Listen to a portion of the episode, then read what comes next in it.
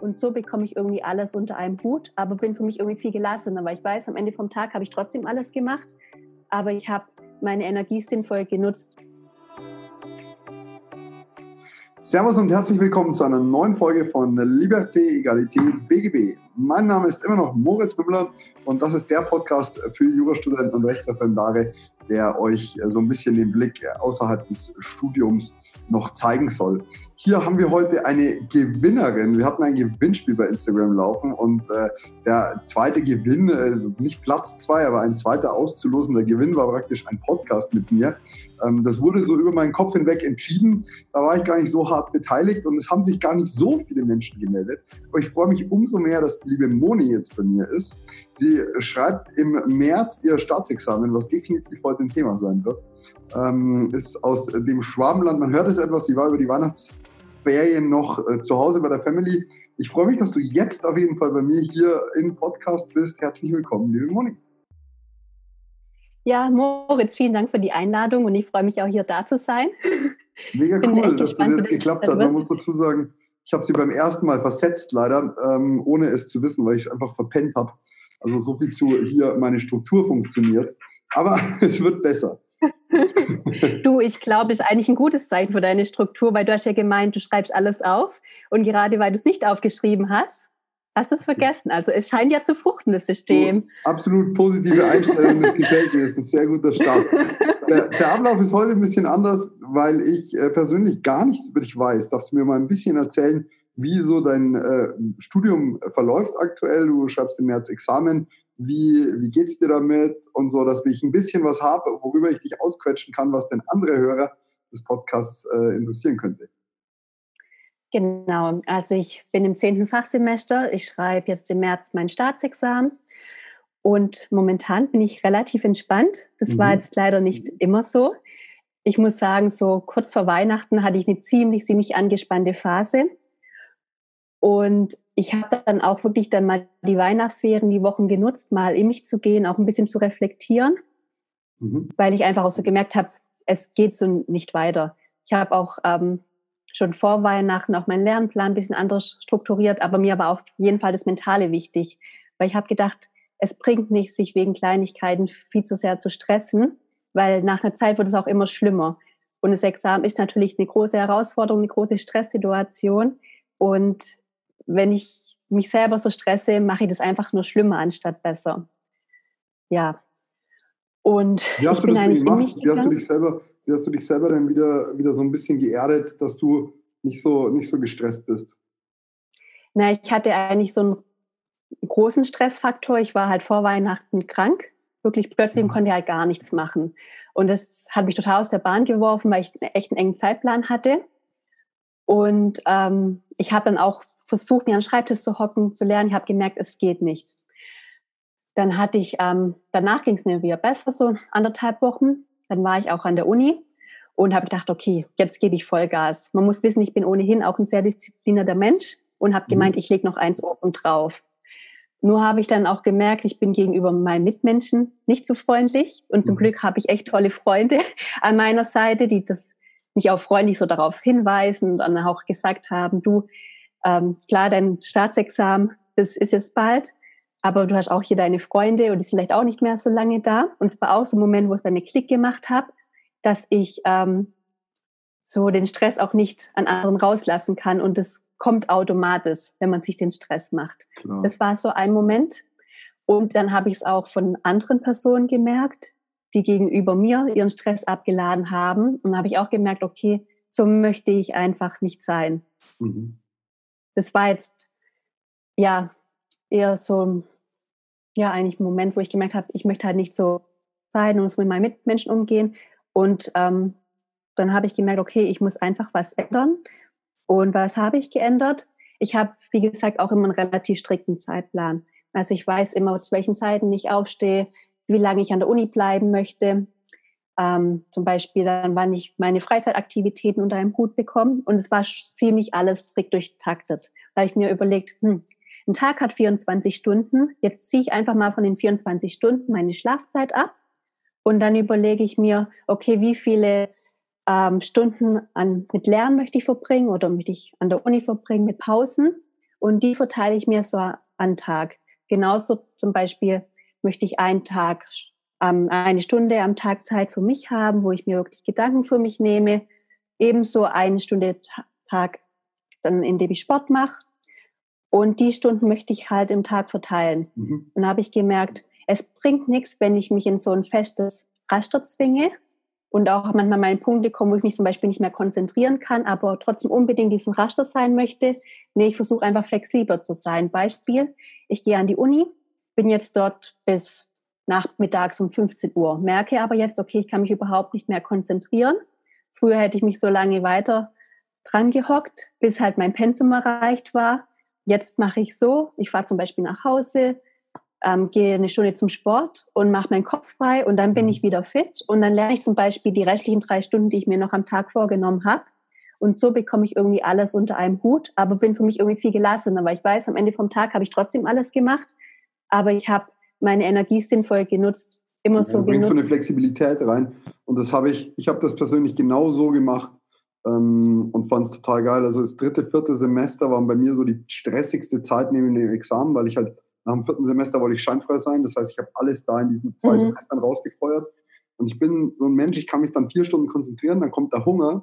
Und das Problem ist, wenn ich gegessen habe, ich habe unweigerlich, weil ich einfach gerne viel esse, ein, ein, ein, äh, ein, ein Mittagstief. Egal wie proteinreich mhm. und, und Kohlenhydrate arm ich mich ernähre, habe ich, immer, hab ich immer ein Mittagsloch gehabt und habe dann praktisch mir einen Powernap gegönnt, bin vielleicht ins Gym, habe praktisch das alles erledigt und habe dann notfalls bis 22 Uhr halt in der Bib gelernt. Aber es war nicht so tragisch, weil ich hatte mittags eine Stunde gepennt. Ich habe meine sieben Stunden Schlaf die Nacht bekommen und ich hatte meinen Sport ja schon erledigt.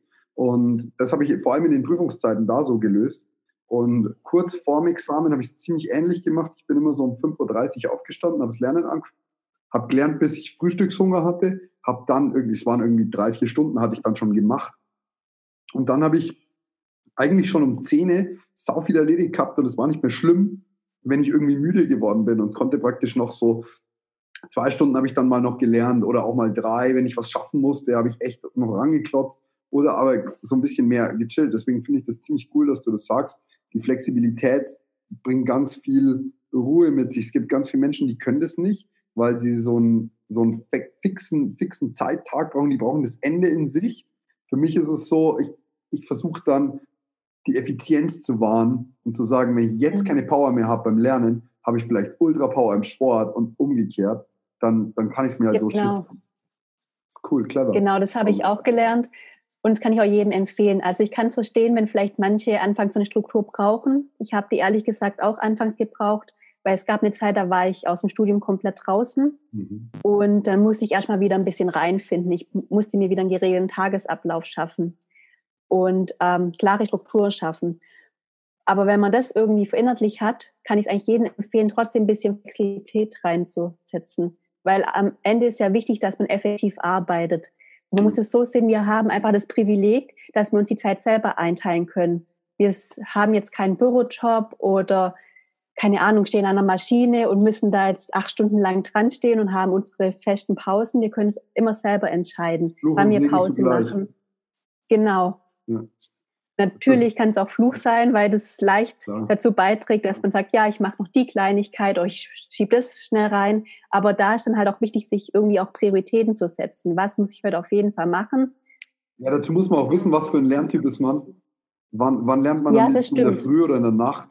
Weil zum Beispiel, ich bin jemand, der, ich kann nur in der Früh lernen. In der Nacht kannst du mich echt, mhm. no way. Und ich bin zum Beispiel heute, ich bin zwar echt spät, erst gestern Abend heimgekommen, bin heute um 5.30 Uhr aufgestanden, eiskalt geduscht, 6 Uhr rangesetzt, dann wollte meine Mom um 7 Uhr ein bisschen quatschen mit mir, dann habe ich da eine Stunde verdattelt, aber dann habe ich praktisch noch bis um 12 durchgepowert und habe praktisch irgendwie vier mhm. Stunden, fünf Stunden gelernt, habe am Nachmittag unbedingt noch was machen wollen, aber es ist sich nicht ausgegangen. Aber ich hatte meinen Morgen schon so krass reserviert, dass da eigentlich das Wichtigste hatte ich erledigt.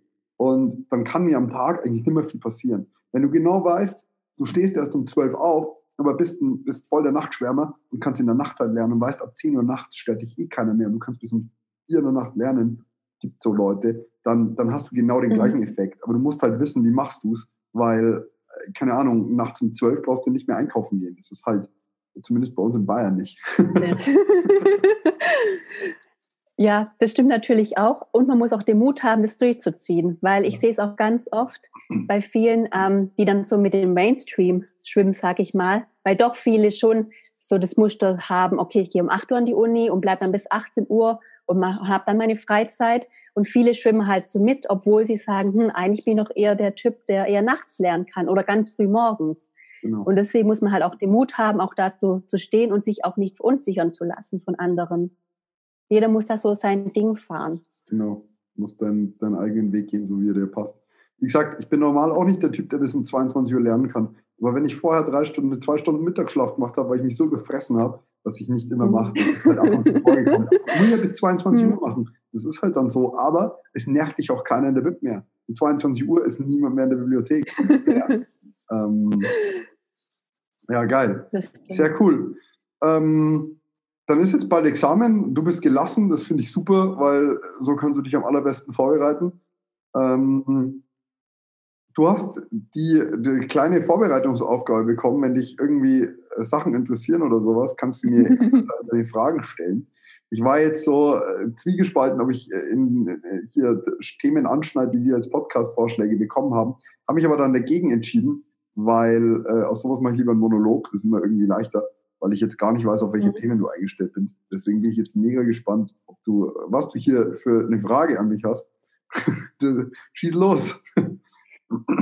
Ja, ich habe dich auch vorher schon gefragt, wie du das eigentlich auch so mit dem Podcast schaffst. Also ich, zum einen finde ich es auch spannend, die Ideen, die du hast, weil ich finde, jede Folge unterscheidet sich voneinander. Mhm. Klar, du interviewst auch viele Studierende oder auch Referendare und eigentlich sind die auch schon alle denselben Weg gegangen, aber doch ist jede Folge für sich individuell und einzigartig und behandelt immer ein anderes Thema. Mhm. Ja, also erstmal finde ich es voll cool, dass, dass sich das unterscheidet. Das freut mich, weil für mich fühlt sich irgendwie sehr ähnlich an. Denn ich bleibe ja immer gleich, ich sitze ja immer hinter der Cam. Also es, es, es ist für mich immer ein neuer Weg, den ich beschreite, weil ich die Leute immer das fragen kann, was ich hören will. Aber trotzdem weiß ich ja, dass ich irgendwie der, der, die, die gleiche Basisstruktur habe die Basisstruktur fahre. Bei mir ist es so, ich habe mich anfangs auf die Podcasts vorbereitet, mittlerweile überhaupt nicht mehr. Ähm, ich, ich ich gehe wirklich so, genauso wie ich es jetzt mit dir mache, dass ich sage, hey, erzähl mir mal ganz kurz ein bisschen was über dich. Und dann habe ich die Punkte, wo ich ansetzen kann und sage, hey, das interessiert mich. Ähm, und ich versuche eigentlich jetzt, so, so hart es klingt, ich versuche nicht ähm, genau auf das einzugehen, was, was vielleicht Leute hören wollen würden, sondern ich versuche auf das einzugehen, was mich interessiert, weil ich festgestellt habe, dass ganz, ganz viele Menschen die einfach die gleichen Fragen stellen würden. Also die Wahrscheinlichkeit, dass wenn ich 20 Fragen stelle, dass für jeden was dabei ist, ist einfach super groß, weil ich bin ja den Weg auch gegangen.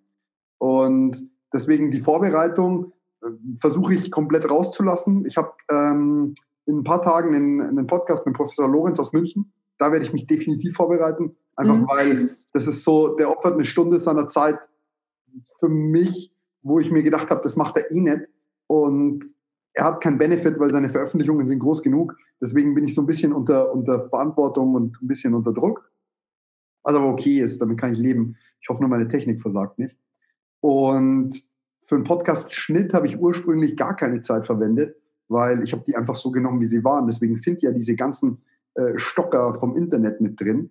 Aber bei der Folge vom Juri Goldstein haben sich dann tatsächlich sehr viele bei ihm so ein bisschen, die haben gesagt, mega Folge, aber die, die Verbindungsabbrüche nerven. Und dann habe ich mir gedacht, okay, ich kann das auch einfach rausschneiden, dann stört es nicht mehr so hart. Weil gesagt wurde alles, es wirkt nur so, als würde es nicht gesagt werden. Und da habe ich mittlerweile mir Unterstützung geholt. Deswegen äh, wird jetzt der Schnitt auch erledigt äh, von der lieben Lina Marie, die äh, uns tatkräftig unterstützt. Da bin ich sehr, sehr dankbar drum. Und ja, wie gesagt, dieser Podcast ist einfach aus meinem Need entstanden, zu sagen, ich hätte ganz, ganz gerne einfach genau das im Studium gehabt. Ich persönlich hätte gerne mir von fertigen Juristen, von Studenten angehört, die machen dies, auch dieses, mach dich nicht zu krass verrückt, weil es geht allen gleich. So. Das war so Das gefällt mir auch so an deinem Podcast, muss ich wirklich sagen. Auch ein großes Kompliment und an deine Gäste. Alle sind irgendwie so freundlich und geben einen Mut und man schafft es auch. Und weil ich finde, zum Studium geht es so ein bisschen verloren. Ich glaube jetzt nicht mal, dass es so die Absicht ist, so von den Kommilitonen oder so bezweckt ist, aber ich denke es auch immer oft, wenn ich an die Uni gehe und die BIP, ist irgendwie so, so eine kalte, angespannte Stimmung. Und man hat irgendwie so das Gefühl, man findet sich mitten in einer Ellenbogengesellschaft. Und dann, wenn ich am Wochenende deinen Podcast höre, irgendwie verfliegt es und man denkt so, wow, irgendwie tief im Inneren geht es doch auch eigentlich jeden gleich. Ja. Und vielleicht sollte man auch einfach mal mehr dazu stehen. Ich weiß es nicht, aber das gefällt mir auch einfach daran. Vielen Dank, vielen, vielen Dank für dein Lob zunächst. Ja, der Punkt ist folgender. Du, du hast das Problem, die Menschen jammern gern und die Menschen, Menschen jammern viel zu gern. Dazu zähle ich mich auch. Aber das Problem ist ein bisschen, das Jammern ist einfach und das Beschweren im Studium ist viel leichter, als sich hinzusetzen und was zu ändern und, und halt auch Gas zu geben. Und deswegen wird da so mega viel Negativität ausgestrahlt, weil Negativität bringt brutal viel Aufmerksamkeit. Menschen wollen, jeder will Aufmerksamkeit, egal woher, in welcher Form, wie auch immer. Und Jammern bringt einfach Aufmerksamkeit, weil die Leute sagen, Mensch, du bist ja so schlecht dran und dir geht's ja so scheiße und wie auch immer. Oder diese, diese äh, Chaos-Propheten von wegen, ja, das kommt dran und hast das gelernt. Die wollen, die kriegen dadurch Aufmerksamkeit. Und das ist so ein bisschen der Punkt. Das ist hier im Podcast, dadurch, dass die Aufmerksamkeit eh gegeben ist, gar nicht nötig. Erstens sind die Menschen, mit denen ich mich unterhalte, in der Regel sehr erfolgreich. Das heißt, die, das sind, die Erfolgreichen sind nicht die, die jammern. Die Erfolgreichen sind die, die sich hinsetzen und halt einfach an der Situation was ändern. Das ist zwar in verschiedensten Lebensbereichen anders. Da kann es sein, der eine hat einfach keinen Bock auf, auf Sport, ist aber total super im Studium. Also das, ist nicht, nicht per se über die ganze Persönlichkeit immer. Aber das ist ein Punkt. Und der andere Punkt ist, ich, ich glaube, die allerwenigsten wollen einem was Böses. Das einzige Problem ist, wenn man selbst mit den Leuten im Jahrgang ist, weil du genau weißt, 40 Prozent oder 30 Prozent fallen durch. Ich will nicht dazugehören und ein gesunder Egoismus von wegen, mir ist scheißegal, ob du dazu gehörst, aber ich will nicht dabei sein, ist auch nicht so schlecht. Aber diese Ellenbogengesellschaft, das stimmt schon, das habe ich auch erlebt. Nur, wie gesagt, ich glaube, das gibt, ergibt sich aus der Natur der Sache, dadurch, dass eben immer ein gewisser Prozentsatz durchfällt. Also. Natürlich, aber ich finde es einfach schade, weil es liegt ja wirklich an jedem, das Beste daraus zu machen. Und es ist nicht nur irgendwie so das Rumjammern, sondern irgendwie so der Missgunst, was mir halt aufliegt. Ja. Also auffällt. Irgendwie, wenn jemand mal vielleicht eine bessere Note hat als die andere Person, eine Übungsklausur, oder die Person hat die Übungsklausur nicht mitgeschrieben, dann heißt es ja, die war ja eh einfach. Klar. Oder nur, nur mal als Beispiel. Und das finde ich einfach so ein bisschen schade. Ja, aber die wird dann, dein Erfolg wird dir immer aberkannt werden. Und es werden immer Gründe dafür gesucht. Ich habe mit der Harvey Spectors Daughter hier einen Podcast gehabt, die äh, hat das abge, abgesprochen bekommen, weil sie ausländische Wurzeln hat, wie auch immer. Da wurde, da kam so nach dem Motto, ja, kann, kann nicht mehr richtig Deutsch, wobei da überhaupt kein Problem meines Erachtens oh. vorlag. Während dann, wenn du, wenn du mich siehst, ich habe zwei Eltern als Juristen. Äh, die Mama hat gerade wieder über, irgendwas über ihre äh, Familienrechtsgeschichten gesprochen. Ja, super, was bringt mir das für mein Examen? Trotzdem werden die Leute kommen und sagen, wenn du dein Examen hast, ja, war ja klar, dass du es schaffst, weil deine Eltern sind ja beide Juristen. Wenn du irgendwie besonders gut im, im Abitur warst, war ja klar, dass du es schaffst, weil du warst ja gut im Abi. Der Punkt ist, du musst doch, wenn du selbst nichts erreicht hast, musst du doch den Erfolg von anderen Leuten kleiner reden, damit du nicht so scheiße dastehst. Das ist die einzige, das ist der einzige Grund. Jemand, der besser war als du, hat, wird dir noch nie gesagt haben, boah, deine Note ist aber richtig kacke, weil die Klausur war einfach. Das machen nur Menschen, die schlechter sind als du. Das ist ganz einfach. Wenn du, ich mache es mittlerweile so, ich gebe mir die größte Mühe, wenn jemand an mich Kritik herandreht, bin ich der Erste, der sie sich anhört, dann frage ich mich, was könnte die Person mit dieser Kritik bezwecken wollen? Und wenn ich keine negativen Intentionen feststelle, dann nehme ich sie mir zu Herzen. Wenn ich aber feststelle, Leute sagen, oh, dein Podcast ist kacke, was nicht so oft vorkommt, weil von meinen Freunden hört das keiner, meine Freunde sagen sowas auch nicht, muss man fairerweise Aber wenn jemand kommt und sagt, der Podcast ist kacke, dann frage ich mich, findet er den Podcast wirklich schlecht und hätte gerne eine Verbesserung? Oder will er mich entmutigen, ihn weiter zu betreiben? So, und wenn du dann dieses zwei, drei Fragesystem durchgegangen bist, hast du ein super klares, ich ziehe mein Schutzschild hoch und die Kritik prallt an mir ab, oder aber ich lasse es zu und, und schaue es mir nochmal genauer an. Hm. Ja, mich betrifft es zum Glück auch nicht. Ich muss sagen, ganz früher, mal vor ein paar Jahren, war ich schon eher jemand, der sich sowas zu Herzen genommen hat. Aber ich bin mittlerweile auch so, ja, ich mache halt mein Ding und ja, das ziehe ich durch. Und ich kann es auch jedem empfehlen. Und wenn jemand ähm, zugänglich ist für solche negativen Kommentare, kann ich demjenigen nur empfehlen, auch mal sich selber zu loben. Also ich finde, man rutscht immer so mhm. leicht an eine Schiene, man macht alles schlecht, was man gemacht hat oder auch vielleicht haben wir sein Pensum erreicht oder man könnte ja noch mehr machen oder dies oder das. Einfach auch mal stolz auf sich sein und halt auch mal so die kleinen Fortschritte halt auch überprüfen und anerkennen. Also ich habe zum Beispiel gemacht, ich schreibe seit fast einem Jahr Klausuren mhm. und notiere mir so nach jeder Klausur so mein Empfinden, wie das war. Und dann, nachdem ich die Klausur zurückbekommen habe, dann auch ähm, die Kritik und das Lob. Mhm. Und das lese ich mir immer durch und dann sehe ich auch so, hey, vielleicht habe ich auch da verbessert oder auch die Punkte, die mir auch gelobt wurden, dass ich da mich auch nicht entmutigen lasse. Auch wenn ich dann vielleicht mal auch in einer schlechten Klausur oder so drin hock, wo ich auch das Gefühl habe, okay, das ist nicht gerade so mein Gebiet, aber dann weiß ich, okay, ich habe diese und diese Fähigkeiten, da kann ich mich davon absetzen, dass ich auch darauf vertraue. Und das, das kann ich aber jedem empfehlen. Das ist, das, ist, das ist deshalb eine sehr, sehr coole Maßnahme, weil du deine kurzfristigen Erfolge siehst du nicht. Kurzfristige Erfolge verschwinden einfach. Von heute auf morgen wirst du kaum, wenn du, wenn du von heute auf morgen ein Prozent besser wirst, siehst du es nicht. Aber du wirst im Jahr auf 365 Prozent besser, ohne den Prozent-Prozent-Effekt, weil du hast ja jedes Mal, kommt ja oben was drauf. Deswegen, das ist ja total krass. Deswegen ist es saugut, dass du dir das notierst. Das habe ich zum Beispiel nicht gemacht. Das werde ich definitiv jetzt fürs Zweite machen. Dass ich mir notiere, wann habe ich welche Noten geschrieben um dann zu schauen, bin ich denn eigentlich besser geworden? Weil man gewöhnt sich so schnell an den Status quo, dass du halt einfach das Gefühl hast, du wirst nicht besser. Während zum Beispiel, das, das beste Beispiel ist jetzt wieder hier, weil wir, weil wir alle hier im Podcast sitzen, wenn ich mir die Wochen-Follower-Zahl anschauen würde, die ist linear, da passiert überhaupt nichts. In einem Monat geht es steil bergauf. Wenn ich mir das ganze Jahr anschaue, geht das richtig exponentiell nach oben. Das ist diese, die, der Zeithorizont ist einfach brutal wichtig. Und wenn du auf ein Jahr Examen schreiben willst oder auf zwei oder auf eineinhalb, dann ist der Zeithorizont einfach entsprechend länger. Deswegen ist es sehr gut, dass du einen tollen Vergleich hast. Wie läuft es denn? Also bist du, hast du dich verbessert? Ich habe mich schon verbessert, ja. Mhm. Ähm, ich muss ehrlicherweise sagen, ich bin noch nicht an dem Punkt, an dem ich mal hinkommen möchte.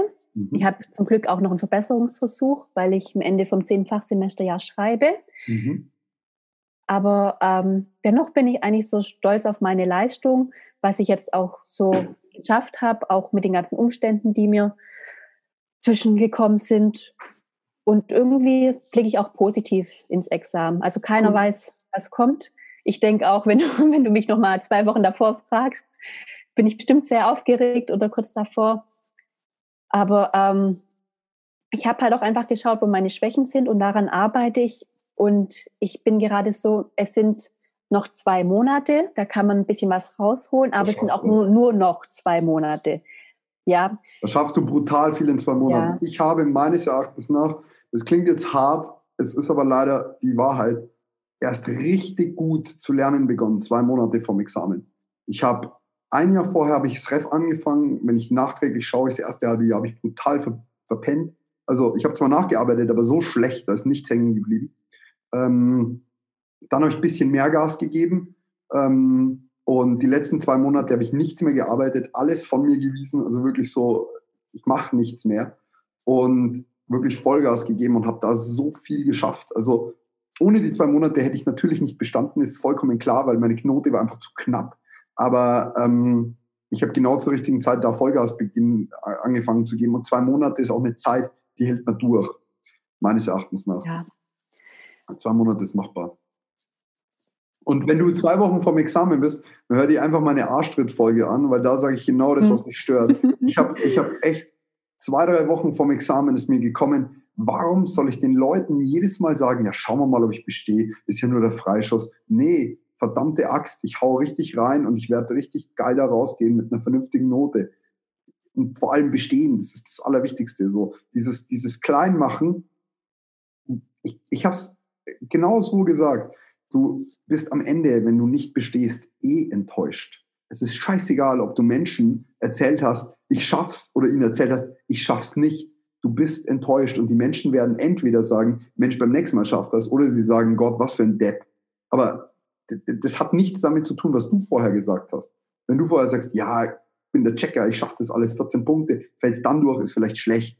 Aber wenn du sagst, hey, weißt du was, ich gebe da alles und ich bin mir ganz sicher, ich bestehe und bestehst nicht, das macht es auch nicht schlimmer. Also, Genau die Einstellung finde ich super und halt auch, auch der Gedanke, Hauptsache alles davor gegeben zu haben. Genau. Weil wenn ich jetzt auch reingehen sollte und ich würde nicht bestehen, ich weiß, ich habe alles in meiner Macht stehen getan. Es ist nicht so, dass ich jetzt voll rumgehockt bin. Ich habe wirklich, ich habe effizient gelernt, ich habe meinen Tag gut eingeteilt, ich habe das durchgezogen. Wenn es dann nicht klappt, dann hat es nicht so sein sollen.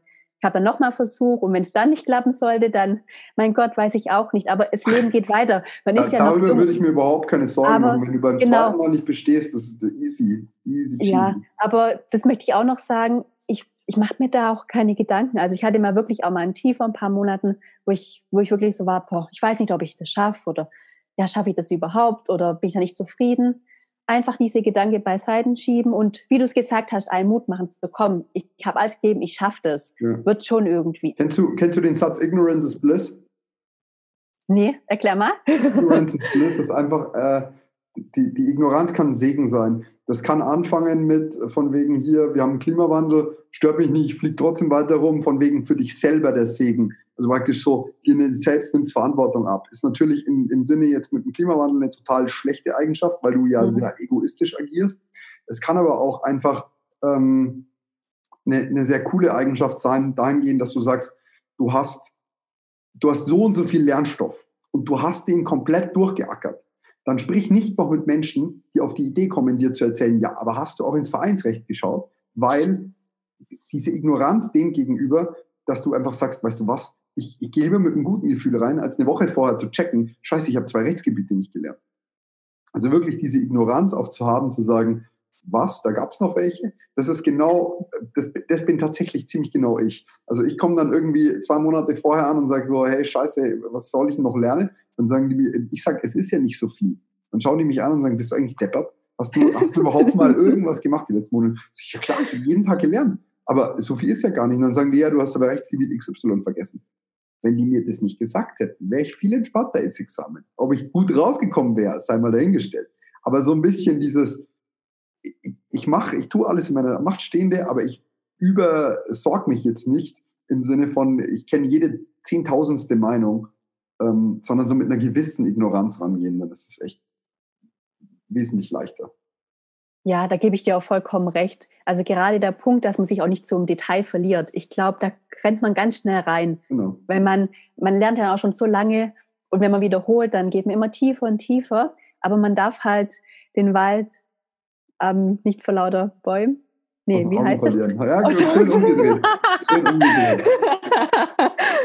oh, peinlich. Jedenfalls, man darf halt nicht den Blick fürs große Ganze verlieren. Genau. Und ähm, habe ich auch gemerkt, daran habe ich mir schwer getan. Als ich dann auch angefangen habe, so nach der Sommerpause, habe ich angefangen, nochmal alles zu wiederholen. Und dann habe ich mich sehr schnell ins Detail verloren. Habe dann so ein Rechtsgebiet durchgemacht und bin super ah, in den gleichen Meinungsstreit oder habe diesen Aufsatz noch gelesen oder hat dieses Urteil. Und dann, es ist auch interessant. Also mir macht es ja auch Spaß, sonst würde ich es auch nicht studieren. Aber dann kommen natürlich die Klausuren und dann so, hä, Mist, wie ging das nochmal und das?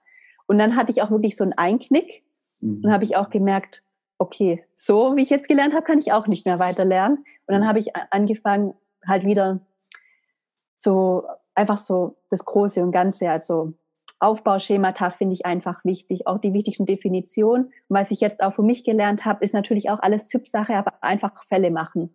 Ich weiß ja. nicht, wie ich auf die Idee gekommen bin. Ich habe so, also am Anfang von meiner Studienzeit habe ich mit Fällen gelernt habe ich Top-Ergebnisse erzielt und dann habe ich es einfach sausen lassen, warum auch immer. Und jetzt, jetzt habe ich wieder angefangen und merke auch, wie das sich, wie sich steigert, weil es wiederholt sich ja auch vieles. Ja.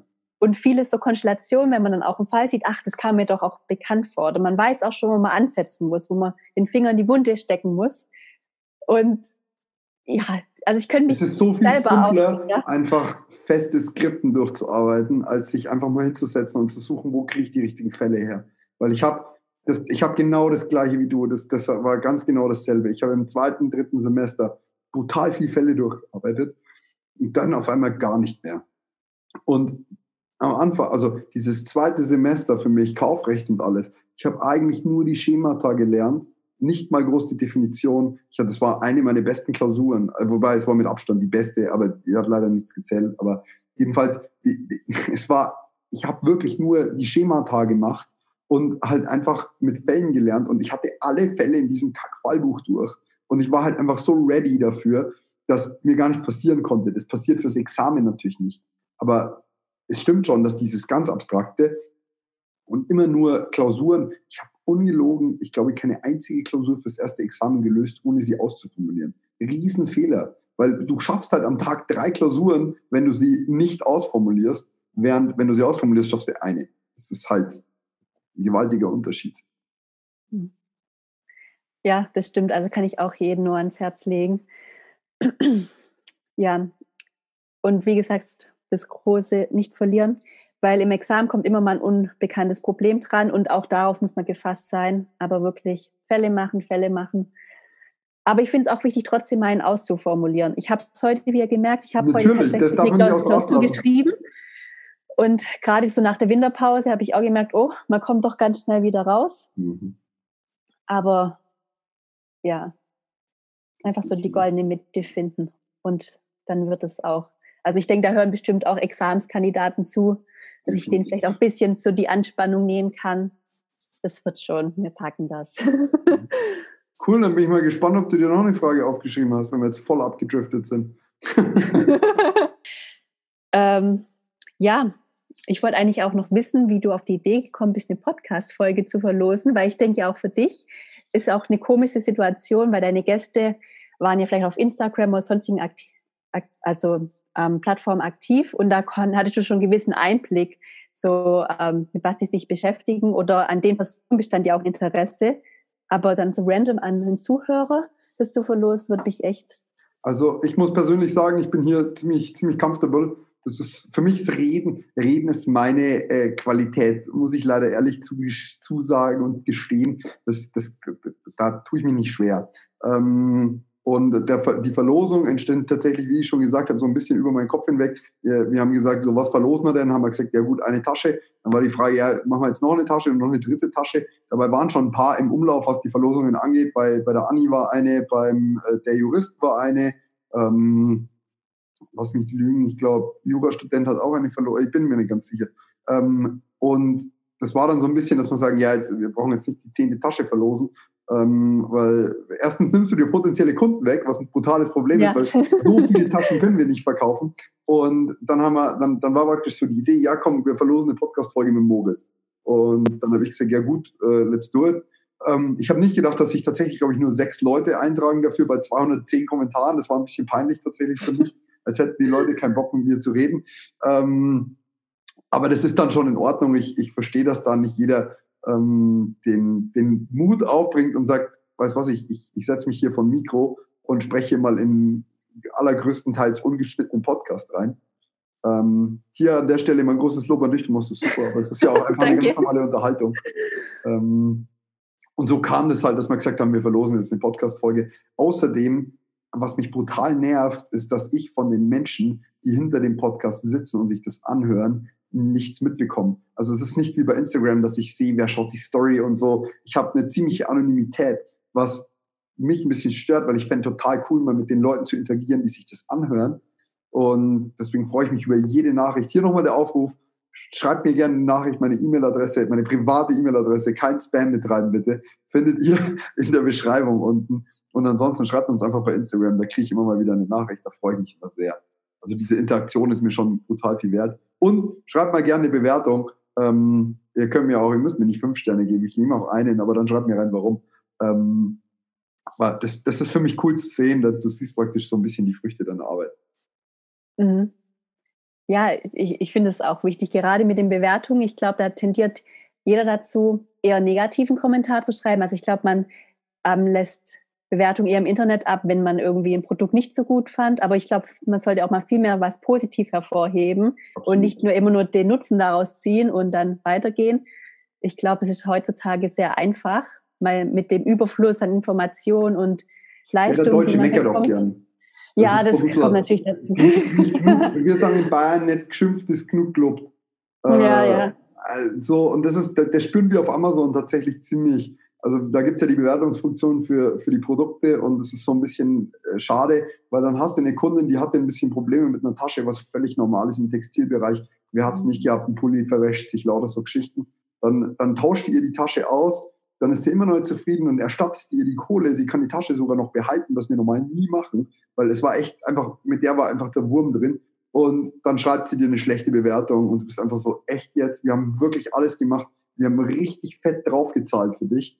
Und dann kommst du mir mit einer negativen Bewertung und vor allem, Menschen schreiben nie zwei, drei oder vier Sternbewertungen. Es ist immer fünf Sterne, das beste Erlebnis ever oder ein Stern, der ist so schlecht, den würde ich nicht bei meinem schlimmsten Feind empfehlen.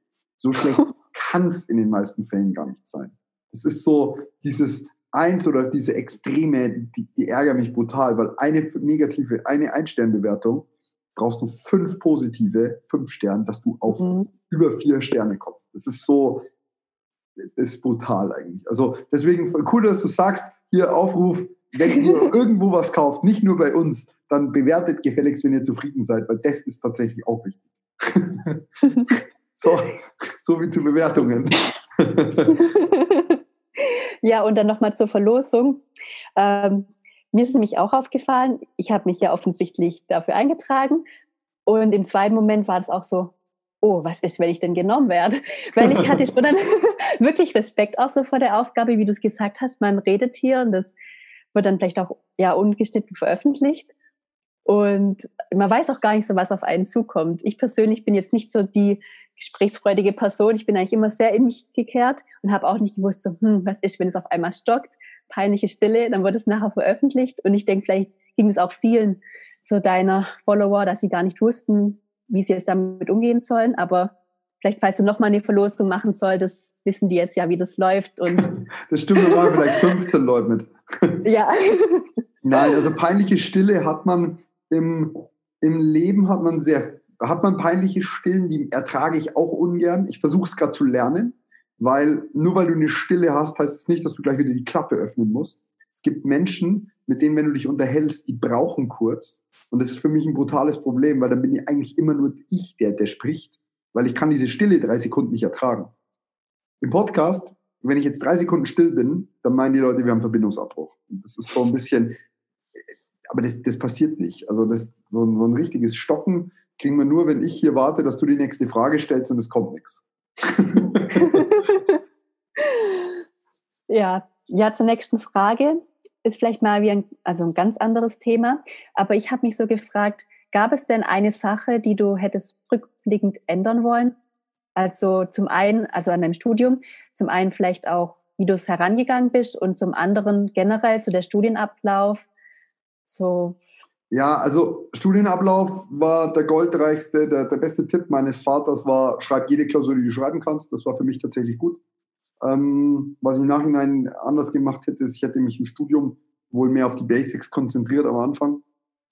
Ähm, man muss dazu sagen, ich bin zwar jetzt, ich bin, ich würde nicht sagen faul, weil ich letztendlich schon sehr, sehr fleißig äh, in Sachen arbeite, aber ich versuche langweilige Aufgaben zu vermeiden und Basics sind immer langweilig, also irgendwelche Verfahrensgrundsätze, äh, das ist alles stinklangweilig, aber damit muss man sich beschäftigen, weil das ist ein Fundament.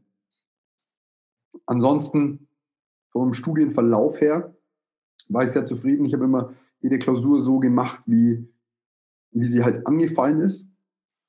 Ähm, sonst, nee, viel geändert hätte ich eigentlich nicht. Wie gesagt, ein bisschen mehr mitgelernt und ich hätte mir ein Semester, du hast auch gesagt, du hattest eine Lernpause drin oder halt eine Zeit, wo du rausgekommen bist, die hätte ich mir geschenkt. Ich war im fünften, sechsten Semester viel unterwegs, viel arbeiten, war eine coole Zeit, aber ich hätte dann lieber schon meinen Freischuss nach dem siebten schreiben sollen und nicht erst nach dem achten, weil ich habe praktisch ein Jahr gechillt und dann ein Jahr Examsvorbereitung gemacht. Ich hätte lieber das Jahr Examsvorbereitung ziemlich nah an, das, an, an mhm. den, den, vorherigen Studiumsteil knüpfen sollen. So wäre ich weniger stark rausgekommen. Das äh, wäre jetzt mein Rat, dass man sich nicht wenn, wenn ein Wagen mal rollt, ist es viel leichter, ihn anzuschieben, wenn er, als wenn er steht und so mhm. nach dem Prinzip ein bisschen vorzugehen. So geht es mir tatsächlich auch. Also ich habe meinen Schwerpunkt vorgezogen und ähm, der war fachlich halt komplett weit entfernt. Ich hatte internationales Recht, also Völkerrecht. Mhm. Es war super interessant. Ich hätte, also nachhinein würde ich es immer noch machen, weil ich das, die Thematik interessant finde. Aber man beschäftigt sich so intensiv damit und es hat mit Jura im engeren Sinn überhaupt nichts zu tun. Und man ist dann halt wirklich erstmal komplett raus. Und dann kam halt natürlich dazu, dass ich noch aus anderen Gründen rausgekommen bin. Mhm. Und ja, dann war es halt echt schwer wieder da reinzukommen. Also im Nachhinein würde ich es dann, glaube ich, auch machen. Ich würde eher den Freischuss ähm, wahrnehmen, würde halt danach den großen Übungen gleich ins Rep gehen oder ja. mich für mich selber vorbereiten und dann den schreiben. Man ist schon in der Thematik drin. Man muss einfach nur wiederholen, ein bisschen vertiefen. Und ähm, ich habe es auch von vielen Bekannten erlebt, die es dann tatsächlich ähm, den Freischuss gewagt haben. Und die sind alle mit einem guten Ergebnis auch rausgekommen und haben eigentlich auch gemeint, es wäre eine gute Erfahrung gewesen. Ähm, gerade ein Kumpel von mir hat jetzt seinen Schwerpunkt noch geschrieben und der hat dann auch erzählt, es war für ihn kom eine komplett andere Situation, weil man dann mal komplett fern von Jura weg ist, obwohl er, ähm, hat er dann gehabt, Wirtschaftsstrafrecht, also er hat ja. ja dennoch immer noch einen Bezug gehabt, aber ähm, weil das so Detailwissen war und er hat dann echt auch da den, das, den Blick fürs große Ganze verloren, ähm, dass er gesagt hat, okay, er war nicht froh, dass er den, den staatlichen Teil vorgezogen hat. Deswegen würde ich das jetzt im Nachhinein auch machen. habe ich auch gemacht. Ah, nein, andersrum. Ich habe den Schwerpunkt vorgezogen, fand ich aber auch gut. Also ich habe ihn im sechsten Semester geschrieben, das war für mich passend. Also das hat für mich gut funktioniert. Ähm, das glaube ich, man muss wohl nur wissen, worauf man sich einlässt und dann ist es, ist es richtig, wie man es macht. Ähm, wenn du jetzt gerade sagst, internationales Recht, habe ich jetzt mal tatsächlich eine Frage. Witzigerweise habe ich mich mit meinem äh, Freund, mit dem ich jetzt beim Skifahren war, der nichts über Jura weiß ähm, oder halt da, die, das Recht, wie auch immer weiß, unterhalten und er meint, ja, wie ist denn das jetzt, wenn du auf Amazon was kaufst? Dann, und der ist ein Chinese, dann hast du ja internationales Recht. Und ich habe ihn angeschaut und habe gesagt, spinnst jetzt. Wenn du auf Amazon.de was kaufst, dann gilt einfach deutsches Kaufrecht. Ende aus. Was für ein internationales Recht, von dem du hier sprichst, was soll denn der Käse? Und dann hat er, aber er hat eine Ausbildung zum Industriekaufmann gemacht, wo er praktisch internationales Recht hatte, denn da geht es ja hauptsächlich, oder es geht generell eigentlich nur um den Business-to-Business-Kontakt. Mhm. Und dann habe ich tatsächlich ähm, erstmal googeln müssen, so wie läuft eigentlich internationales Recht? Also du brauchst ja, du brauchst ja ein Abkommen. Du kannst ja nicht, wenn du mit einem Land überhaupt nichts zu tun hast, sagen, ja, aber internationales Recht sagt aber XY. So. Und ähm, das fand ich sehr interessant. Ich fand es fast ein bisschen schade, dass wir trotz unserer um, unserem Umfang im Studium so wenig auf, auf eine praktische Frage vorbereitet werden. Also das ist mir jetzt da aufgefallen zum Beispiel, oder dann haben die beiden, dann war noch ein Kumpel dabei, der hat über, über Schiedsverfahren gesprochen, Schiedsgericht. Sorry, ich habe das jetzt heute witzigerweise zufällig beim Lernen gelesen, aber drüber gehört habe ich auch noch nichts. Das sind beides, das eine hat BWL studiert, der andere Wirtschafts- äh, oder hier, ähm, na, Industrie, Kaufmann, Lehre und noch irgendwas in die Richtung studiert. Ja, die wussten beide, worum es geht. Und ich sitze da als äh, vermeintlicher Fachprofi und sag so, Leute, könnt ihr mir das kurz erklären? Also das fand ich ziemlich schade. Deswegen finde ich es eigentlich gar nicht so schlecht, dass du den Schwerpunkt da gewählt hast. Ja, also ich hatte eher öffentliches internationales Recht. Also mhm. es ging ja halt eher so um die Beziehung zu den Staaten. Ja. Und dem, was du jetzt gerade gesprochen hast, ja eher so IPR. Also natürlich ähnelt sich dann schon ein bisschen. Aber ähm, klar, das, das Phänomen, was du angesprochen hast, das kenne ich auch ganz oft. Ähm, zum Beispiel, wenn, wenn jetzt irgendwie ein Problem ist mit Mietrecht oder Arbeitsrecht, natürlich wäre es erst der Ansprechpartner ich. Und dann so, ja, wie ist denn das und das? Und ich sitze so, ich weiß nicht. Hey, ja, wie, du studierst doch Jura? Oder, oder dann kommt noch, hey, du schreibst doch jetzt bei deinem Staatsexamen, ja. doch wissen. Ja. ja, das sind halt immer so spezielle Fragen. Aber ich, ja, das wird halt immer so sein, weil man, man muss halt alles können. Man muss auch sich dann immer erklären, okay, man muss eher Generalist sein und viele Sachen behandelt man nicht, die leider vielleicht in der Praxis eher relevant sind als, als im Studium.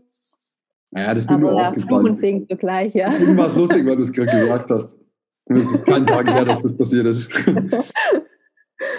ja, was ich jetzt eigentlich interessant fand, dass du deinen Freischuss und Schwerpunkt geschrieben hast, also deinen Schwerpunkt noch vor deinem Freischuss. Mhm. Wie hast du denn das so alles gemeistert? Also ich finde es ja jetzt schon schwer, wenn man im normalen Studienplan bleibt, aber wenn man dann den Schwerpunkt noch vorzieht.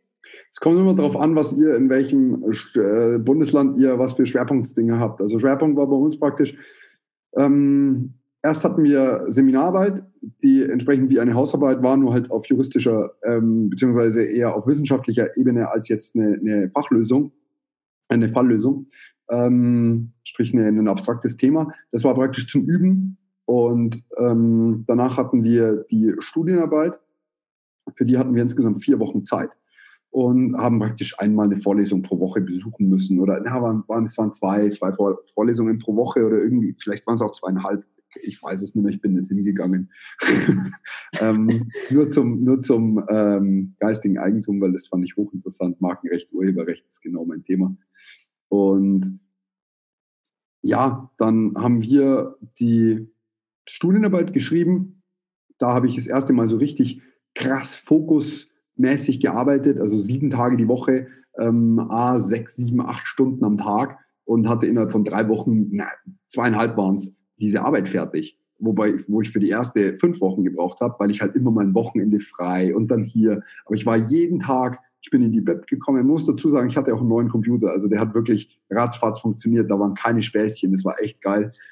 Und kam praktisch in die Bib und habe anfangen können, weil ich von gestern noch wusste, wo ich war. Und habe praktisch das voll durchgezogen, zweieinhalb Wochen Korrektur lesen lassen, habe es abgegeben, bin in den Urlaub gefahren, habe gesagt, ihr könnt mich mal, ich lese das nicht nochmal, das macht jetzt jemand anders. bin in den Urlaub gefahren und dann ist praktisch Schwerpunkt nicht mehr so viel. Dann hast du nämlich deine Ruhe bis nach dem Examen ähm, und kurz nach dem Examen, so eineinhalb bis ja, eineinhalb Monate nach dem Examen, hast du, ähm, hast du deine mündliche, Examensprü äh, mündliche Schwerpunktsprüfung. Für die habe ich mich, boah, lass mich lügen, eineinhalb Wochen vorbereitet. Ich habe aber auch sehr auf Lücke gesetzt. Das ist auch ziemlich in die Hose gegangen, weil der was ganz anderes geprüft hat. Ähm, zum Glück ist es notentechnisch gut geworden. Aber das war tatsächlich alles, was die, den Schwerpunkt bei uns betrifft. Und das war für mich, muss ich ehrlich gestehen, ganz easy machbar, weil ich habe ihn im sechsten Semester habe ich die Arbeit geschrieben und nach dem Examen die, die Schwerpunktprüfung mündlich. Das heißt, das ging super. Ja, richtig gut. Also ich meine, bei uns in Baden-Württemberg ist ähnlich oder halt in Tübingen. Ich hatte noch eine Klausur, aber dann eine mündliche Prüfung, wobei die bei uns, glaube ich, letztes oder vor zwei Semester eingeführt haben, dass man teilweise auch dann die Studienarbeit statt der Klausur schreiben kann. Mhm. Aber dann so vom Zeitaufwand müsste es ähnlich sein. Klar, das ich hatte, gut hin. Da würde ich mir jetzt keinen Kopf ja. machen.